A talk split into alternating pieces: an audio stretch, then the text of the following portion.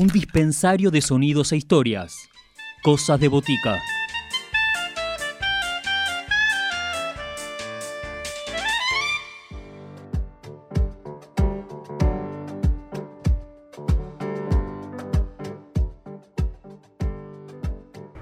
Cosas de botica y la presentación de discos. El momento de Suite del Agua, el nuevo disco de Luis Caruana un trabajo que también cuenta con la poesía y la voz de Teresa Parodi. Es el cuarto disco del músico, compositor e intérprete argentino, quien a este trabajo, Suite del Agua, lo denomina como una composición que es muy significativa para él, dado que representa el lugar donde decidió vivir, el que lo cobijó antes y durante la pandemia.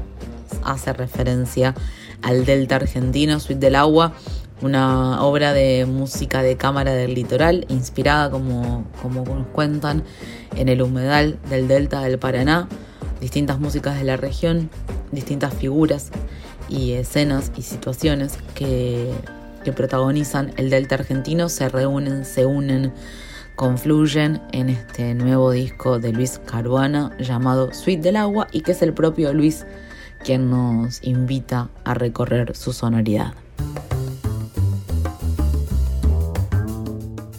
Voces protagonistas, historias en primera persona. Cosas de botica. Cosas de botica.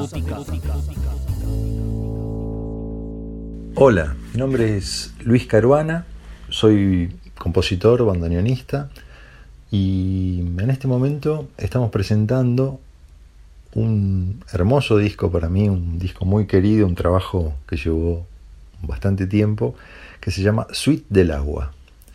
Vivo actualmente en el Delta del Tigre y este proyecto nació eh, en donde vivo hace un par de años atrás. Comencé a vislumbrar la idea de hacer una música que hable de la isla, que hable de la gente que vive por aquí y de este ecosistema tan particular. Y tuve la suerte de contar finalmente, cuando la obra ya estaba promediando el final, con la participación y los poemas especialmente escritos para esta obra de Teresa Parodi, que tuvo la, generosidad de participar con su voz en la grabación. En cuanto a las características del proyecto, eh, se trata de una suite. ¿Qué es una suite? Bueno, es una forma musical que nosotros heredamos del pasado, que heredamos del, Renacimiento, luego se, utilizó en muchos, muchos periodos musicales, periodos históricos, como en el barroco.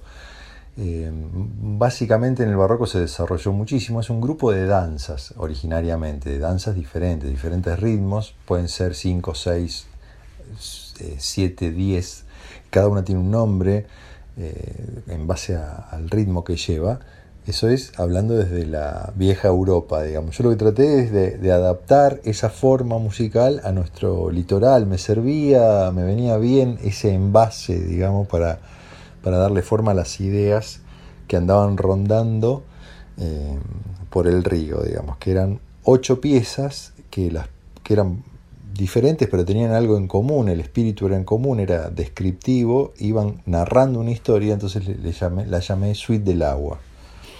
Eh, ¿Hay antecedentes? Sí, hay dos antecedentes en los que yo estuve buscando antes, o sea, eh, quería saber qué se había hecho en cuanto a, mezclar la orquesta, digamos, la orquesta de cuerdas con, los instrumentos típicos de la música del litoral y encontré una suite que es la suite chamamecera de Antonio Tarragorros y una suite del nordeste de Chango Spasiuk.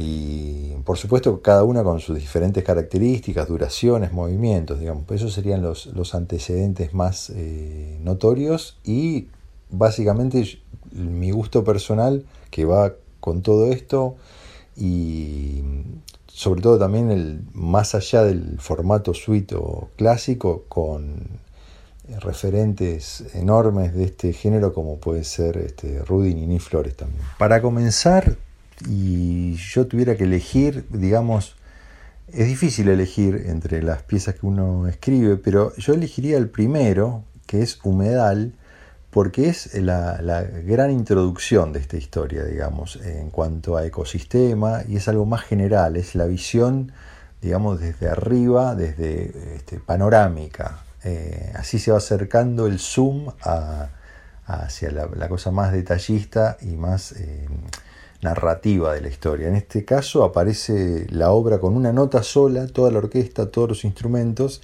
y ahí empieza a aparecer entre los textos de Teresa que empieza a narrar también eh, de qué se trata todo esto, empiezan a aparecer los motivos un motivo de un chamamé lento y un poco un cierto toque, eh, no dramático, pero sí nostálgico, digamos. Es, me gusta también porque fue la que eh, comenzó con todo esto, digamos. Esa pieza fue el inicio, el primero que surgió, la primera que surgió y la que dio impulso a todo lo demás. Así que le tengo un enorme cariño.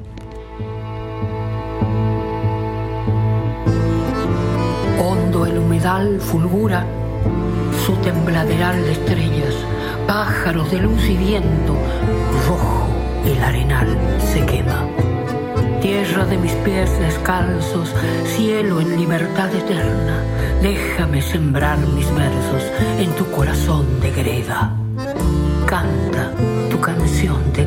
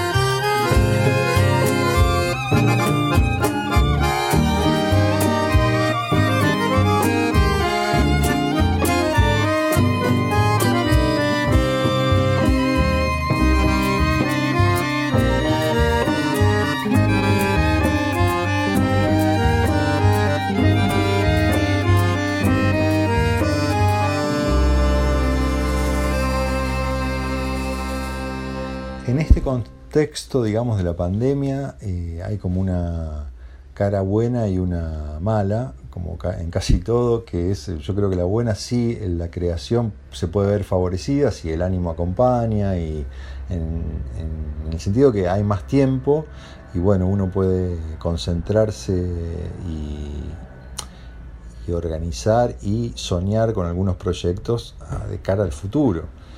Eh, en cuanto al presente de lo que es la este, ejecución o la llevada a cabo de los proyectos en, un escenario, está todo muy difícil, ya lo sabemos. Entonces lo que estamos haciendo es la difusión del disco, en este caso me está ayudando este, Alicia Ubich, que es una gran profesional en, esto. Y eh, con respecto a eso estamos dando todo lo posible y pensando en un futuro donde la normalidad o la nueva normalidad, como la llaman, este, nos permita estar en un escenario. Los proyectos que tenía previos a la pandemia, muchos se vieron este, atravesados por ella, eh, algunos se, vieron interrumpidos. Bueno, es este, la situación con respecto a esto, ya lo sabemos, es bastante dramática en todos los aspectos y en el arte este, aún más. Lo que pasa que es un poco menos visible, ya que no es, no es este, esencial o indispensable aparentemente para, las autoridades o para quien decide apoyar una cosa o la otra pero yo creo que sí que en el momento si esto siguiera habría que tener soluciones de alguna manera porque hay que eso tiene que estar presente en la vida de cada persona y después de la pandemia tendría que estar más presente aún. Bueno, elijo otro tema que si bien el primero era humedal, era el ecosistema, era la panorámica, ahora es eh, el ojo que se acerca y ve al islero. El tema se llama Isleros y es un poco la representación de un día festivo, que podría ser un sábado a la tardecita, por ejemplo, que se acercan allá a donde hay un bailongo, un baile, una bailanta o una fiesta, una comida. Y, se va, eh, las barcas se van acercando, digamos.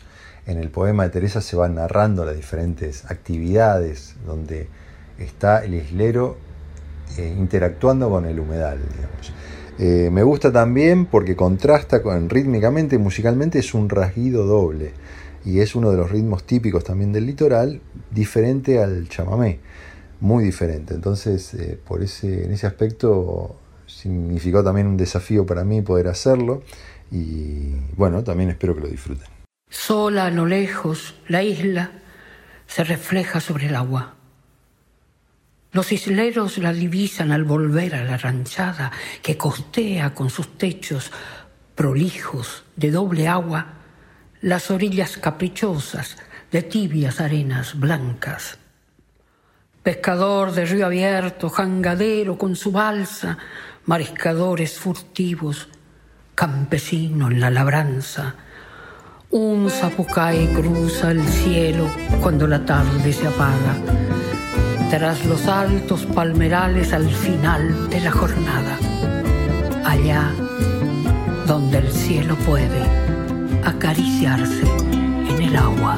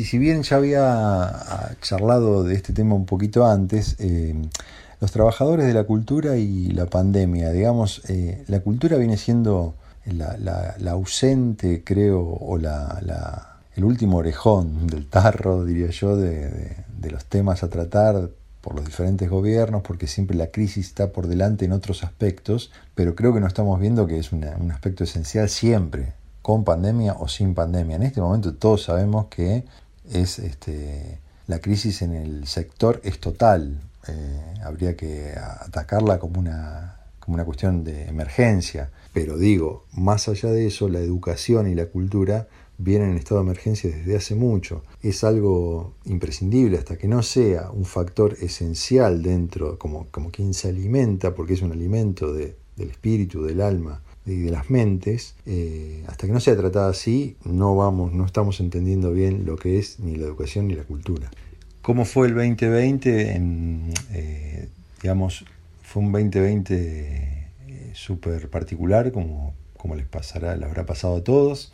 En mi caso estuve concentrado en, primero, en acomodarme a la idea de esta nueva realidad, después eh, inmerso en la terminación de este proyecto que estamos presentando hoy, que por suerte fue como una especie de salvavidas, esta suite del agua, en el sentido de que estuve, me mantuvo a flote eh, en cuanto a la mente y el espíritu eh, activo, imaginativo y tratando de ver cómo se acomodaba esa grabación que se vio interrumpida porque la grabación comenzó en marzo, en, en febrero-marzo del 2020 y enseguida arrancó la pandemia y tuvimos que hacer malabares para terminarlo recién en, en diciembre del mismo año. Así que bueno, eso quedará en el recuerdo, eh, como, con ese disco quedará con esa particularidad, digamos. En cuanto a los proyectos que ahora me envuelven, es, eh, estoy componiendo un doble concierto que es para guitarra, que va a tocar Jorge Coan, guitarrista que viene de, la música clásica, del tango, ha tocado todos los, palos, digamos, es un gran artista y va a ser para, para él y para, para el que habla, un servidor, eh, en acordeón y bandoneón y orquesta de cuerdas. Se va a llamar Litoraleño y ya estoy inmerso en, en la escritura y espero grabarlo en este año. Así que bueno, ese es el proyecto, el gran proyecto. Después hay otros otros cuantos que esperemos que se puedan este, consolidar y realizar. Bueno, el tema que voy a presentar ahora es un tema que le tengo mucho aprecio, en general le tengo a todos, pero bueno, eh, uno que llama que es un tema lento y, y, resume y refleja un poco el amanecer.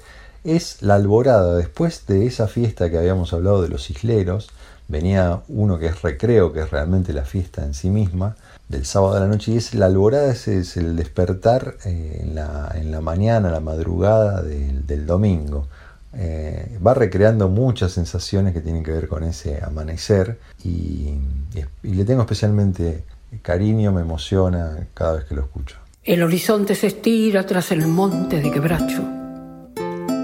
El sol despunta su brillo desde el fondo del barranco Sereno el campo despierta con pequeños aletazos de garzas y mariposas y relinchos de caballos. La alborada cae a pique a lo largo y a lo ancho de la llanura extendida bajo un cielo de lapachos. El día recién nacido es un farol alumbrando.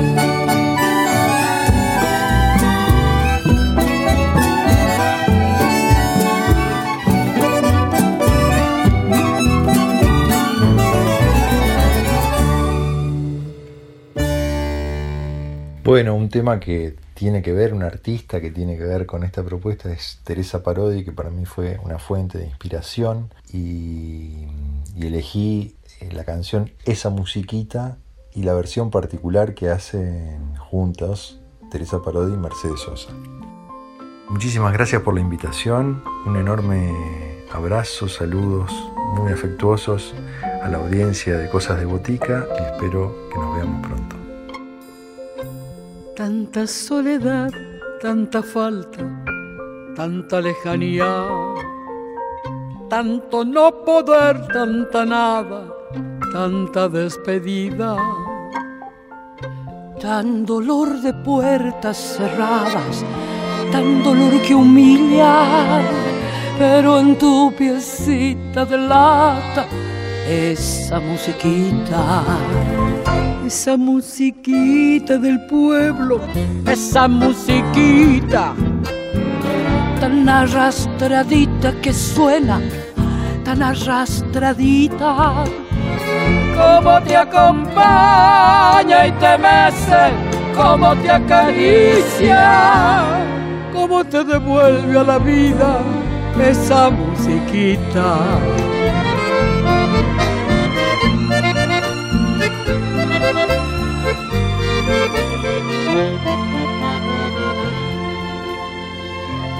Con su sombra bailando esa musiquita. Vuela estremecida su falda, vuela estremecida desde que recuerdos la salva, mágica y sencilla, llena de temblores dulzones, esa musiquita.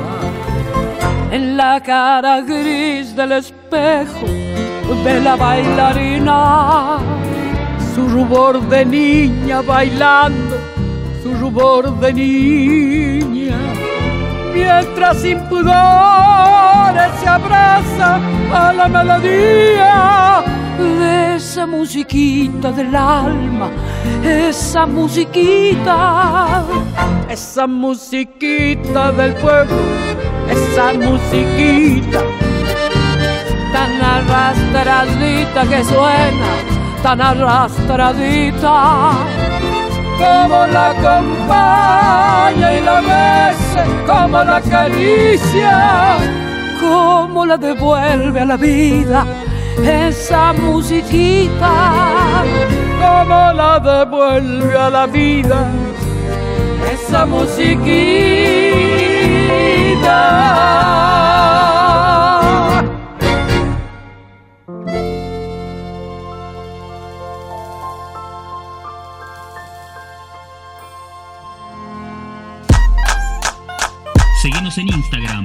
Cosas de Botica. Podés escribirnos a cosasdeboticaradio.com